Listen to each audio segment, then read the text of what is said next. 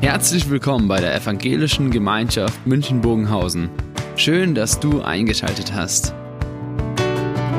Unser tiefes Anliegen ist, dass die folgende Predigt dich in deiner Situation anspricht, dir eine neue Blickrichtung aus der Bibel schenkt und dass du Gott ganz persönlich begegnest.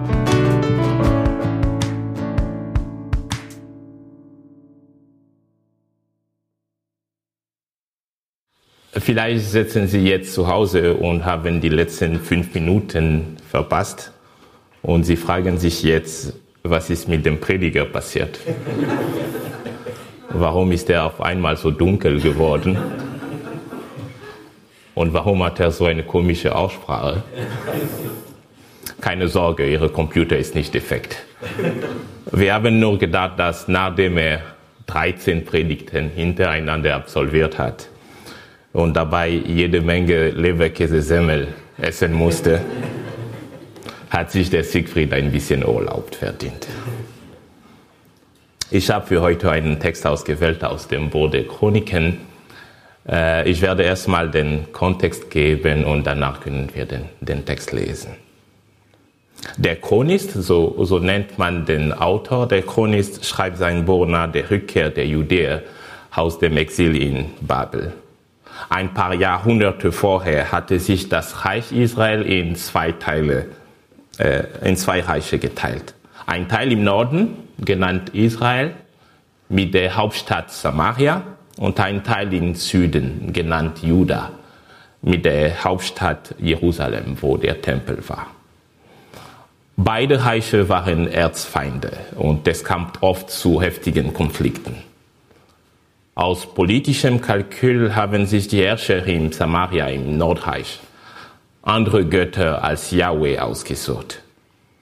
Laut des Chronisten war diese Entscheidung der Hauptgrund für die komplette Zerstörung ihres Reiches. Die Judäer im Süden waren Gott aber genauso untreu gewesen. Das Südreich, Juda, wurde ebenso zerstört und die, Bevölker die Bevölkerung ins Exil nach Babel gebracht. Die Judäer konnten erst nach vielen Jahrzehnten in ihr Land zurückkehren. Und es ist in dieser Zeit der Rückkehr, dass der Chronist sein Buch verfasst. Wenn, wenn man einen ersten Blick in das Buch der Chroniken wirft, hat man den Eindruck, ein Geschichtsbuch zu lesen. Und wer, wer schon die Bücher erste und zweite Könige in der Bibel gelesen hat, hat wahrscheinlich ein Déjà-vu-Erlebnis, wenn er die Chroniken liest. Die, die Chroniken wiederholen viel, unter anderem die Geschichte der Könige von Judäa. Aber das Buch ist keine einfache Kopie. Und der Autor ist nicht nur ein Historiker, sondern auch ein Theologe. Er schreibt nicht nur die Geschichte seines Volkes, aber sondern seine Deutung dieser Geschichte. Er inspiriert sich von Dutzenden Quellen, aber wählt sorgfältig die Ereignisse aus, welche er erzählen will. Er interpretiert die Geschichte neu und stellt seine Figuren in, in ein bestimmtes Licht. Zum Beispiel erzählt er von David nicht die Affäre mit Bathseba oder den Mord an Uri. Salomo tadelt er nicht für seine Götzenanbetung. Warum?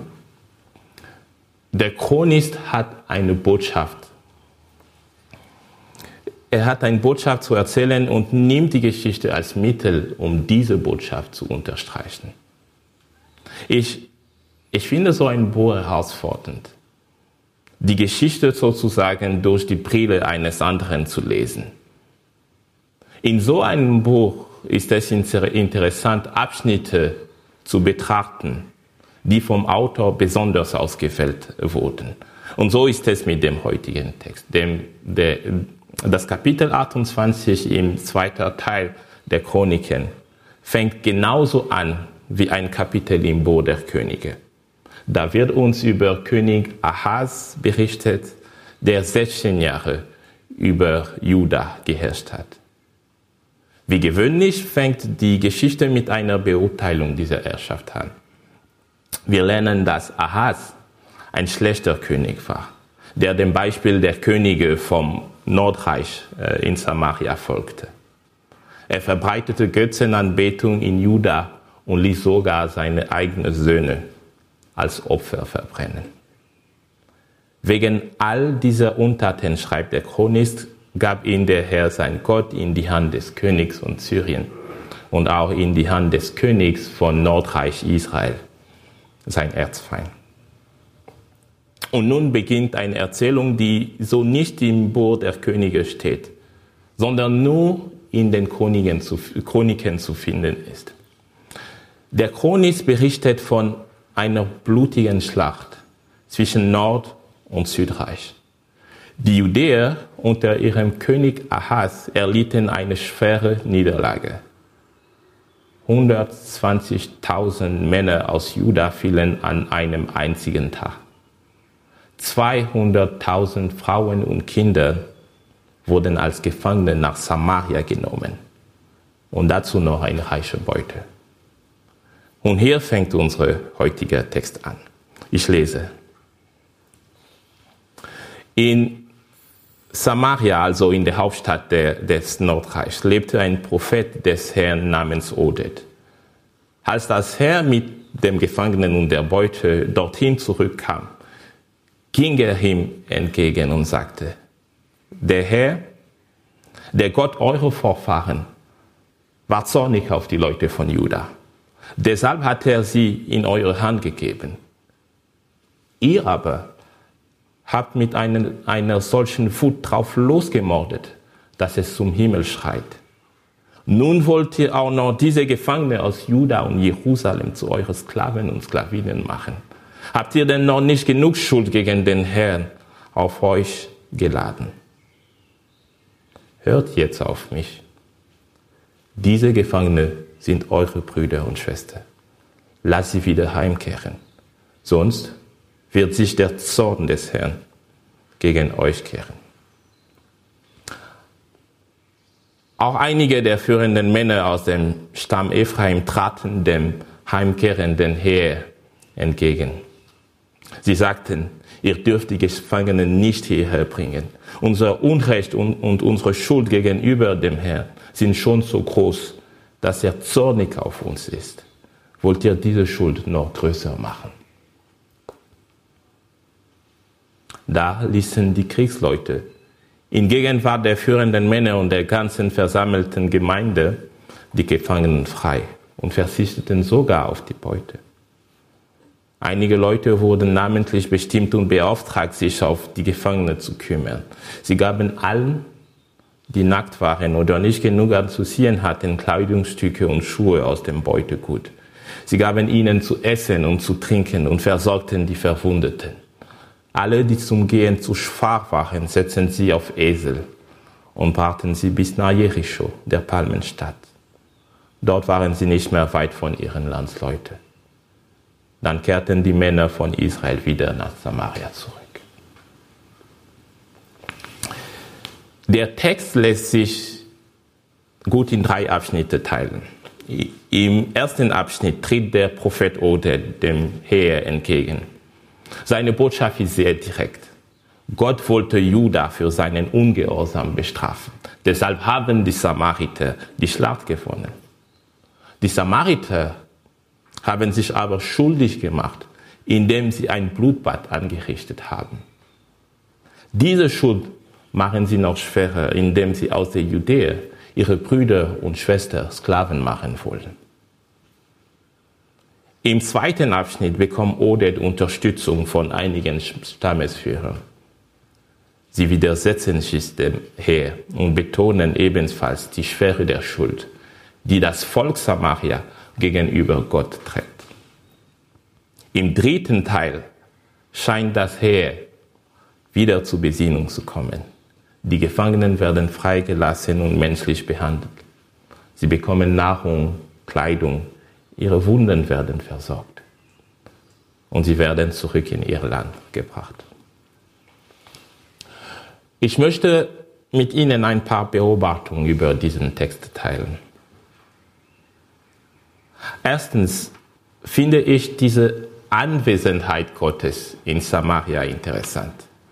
Selbst mitten in einem Volk, wo kaum jemand Interesse an ihm hat, spricht Gott durch seinen Propheten. Er schickt das Heer Israels als Werkzeug seines Sohns, fordert aber, dass es ihm Rechenschaft darüber ablegt. Gott wird zwar nicht in Samaria verheert, aber sein Zorn ist gefürchtet. Das bringt uns zum zweiten Punkt. Das Volk in Samaria scheint ein tiefes Bewusstsein dafür zu haben, dass es Gott gegenüber schuldig ist. Als der Prophet und die Stammesführer sich dem Heer widersetzen, fragen sie, wollt ihr diese Schuld noch größer machen? Diese Art kollektive Schuld und die Scham, die damit einhergeht, kennen wir auch. Wenn man über Deutschland und die zwei Weltkriege redet, Frankreich und die afrikanischen Kolonien, Kanada und die Ureinwohner. Die Furcht vor dem Zorn Gottes und die Erinnerung an ihre Schuld, aber wahrscheinlich auch die Entschlossenheit der Stammesführer scheinen die Soldaten zu bewegen. Sie lassen die Gefangenen frei. Es ist bemerkenswert, dass diese Tausenden von Soldaten, die ein paar Tage vorher eine ganze Armee ohne Mitleid vernichtet haben, sich dem Widerstand von fünf Personen beugen. Dieser Widerstand ist der entscheidende Moment in dieser Geschichte. Vor diesem Moment war alles grausam und unmenschlich. 120.000 Tote, Tausende Gefangene, teilweise verletzt, teilweise nackt. Nach dem Eingreifen des Propheten und des Stammesführers fängt man wieder an, liebevoll und menschlich zu handeln. Die Samariter zeigen endlich Nächstenliebe. Während wir diesen Text lesen und ich über Nächstenliebe rede, habt ihr vielleicht ein Déjà-vu-Erlebnis, so ich es gehabt habe. Personen in Not, brutal behandelt und hilflos.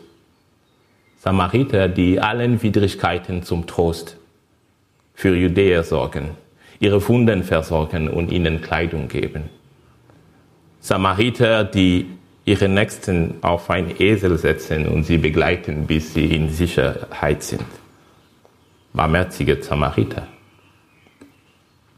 Wenn wir ein Déjà-vu-Erlebnis bei diesem Text haben, dann liegt es vielleicht daran, dass Jesus sich von eben diesem Text inspirieren lassen hat, um sein berühmtes Gleichnis vom barmherzigen Samariter zu erzählen.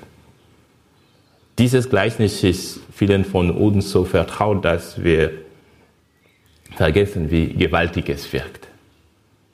Ich zumindest tendiere dazu, es zu vergessen, nachdem ich die Geschichte 30 Mal meinem Sohn erzählt habe, weil es seine Lieblingsgeschichte aus der Bibel ist.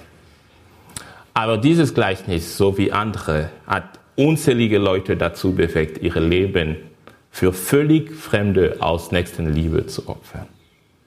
Ich brauche nur ein paar Namen zu erwähnen. Mutter Teresa oder Dr. Albert Schweitzer. Sehen Sie, was passiert ist? Diese Geschichte, die mit einem Massaker angefangen haben, hat, ist irgendwie zum Ursprung großer Nächstenliebe geworden. Aber dafür brauchte man einen entscheidenden Moment fünf Leute, die sich einem ganzen Heer widersetzen. Ich habe am Anfang gesagt, dass der Chronik seine Texte sorgfältig ausfällt. Er hat diese Geschichte besonders ausgesucht. Warum? Der Chronik schreibt nach dem Exil. Er schreibt für die Judäer, die aus Babel nach Judäa zurückgekehrt sind. Die Beziehung der Judäer mit der Samariter war immer kompliziert gewesen. Die Judäer tendierten dazu, auf die Samariter herabzusehen, weil diese Gottverlassenen sich mit anderen Völkern gemischt hatten. In diesem Kontext hat, ein, hat der Chronist eine Botschaft für seine Landsleute. Die Samariter bleiben unsere Brüder und Schwestern. Sie gehören genauso wie die Judäer zu Gottes Volk. Gott kann genauso in Samaria wirken, wie er auch in Jerusalem wirkt. Und der Gehorsam und die Tapferkeit von manchen Samariter übertrifft alles, was wir fromme Judäer gezeigt haben.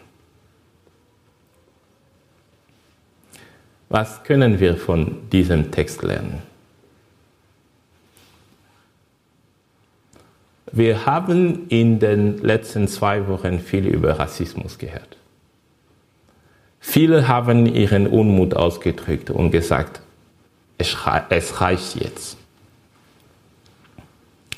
Aber in vier, fünf Wochen, wenn eine andere Schlagzeile die jetzige ersetzen wird, wird Rassismus trotzdem unter uns sein. Leider wird Rassismus wahrscheinlich immer auf dieser Erde vorhanden weil die Wurzel des Problems nicht nur in den Herzen einiger weißer amerikanischer Polizisten liegen, sondern in den Herzen fast jeder Menschen. Diese Wurzeln waren auch in den Herzen der Judäer tief gewachsen und der Chronist wusste es. Es hat nicht immer mit Rasse zu tun, aber Teil des Problems ist, dass es immer wieder Leute gibt, die wir wie Samariter behandeln. Leute, die wir nicht unbedingt hassen, aber Leute, von denen wir denken, was kann von demjenigen schon Gutes kommen? Leute, auf die wir herabsehen. Für manche von uns sind die Politiker unsere Samariter, von denen kann nichts als Lüge und Heuchelei kommen, zumindest glauben wir das zu wissen. Oder für manche Christen sind es Muslime, für manche Evangelikale sind es Katholiken, für manche liberalen Christen sind es Konservativen und genauso umgekehrt. Die Liste ist unendlich. Manchmal ist es auch persönlicher. Der Arbeitskollege, der seinen Job nie richtig macht. Oder die Schwester, die ihr Leben immer noch nicht im Griff hat. Oder schlimmer noch, der Ehemann, der immer wieder alles versäumt. Der Chronist ermutet uns, nicht herabzusehen, sondern Liebe zu zeigen. Egal wer der Samariter ist, egal ob er seinen Ruf verdient hat oder nicht, er ist zuerst ein Kind Gottes. Gott will genauso in sein Leben wirken, wie er auch in meinem Leben wird. Herabsehen können wir nur, wenn wir die Schwere unserer eigenen Schuld gegenüber Gott vergessen haben. Dabei machen wir diese Schuld noch größer.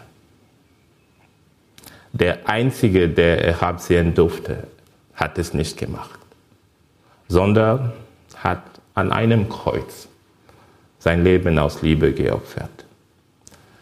Jetzt sagt er zu uns, geh und handle du genauso.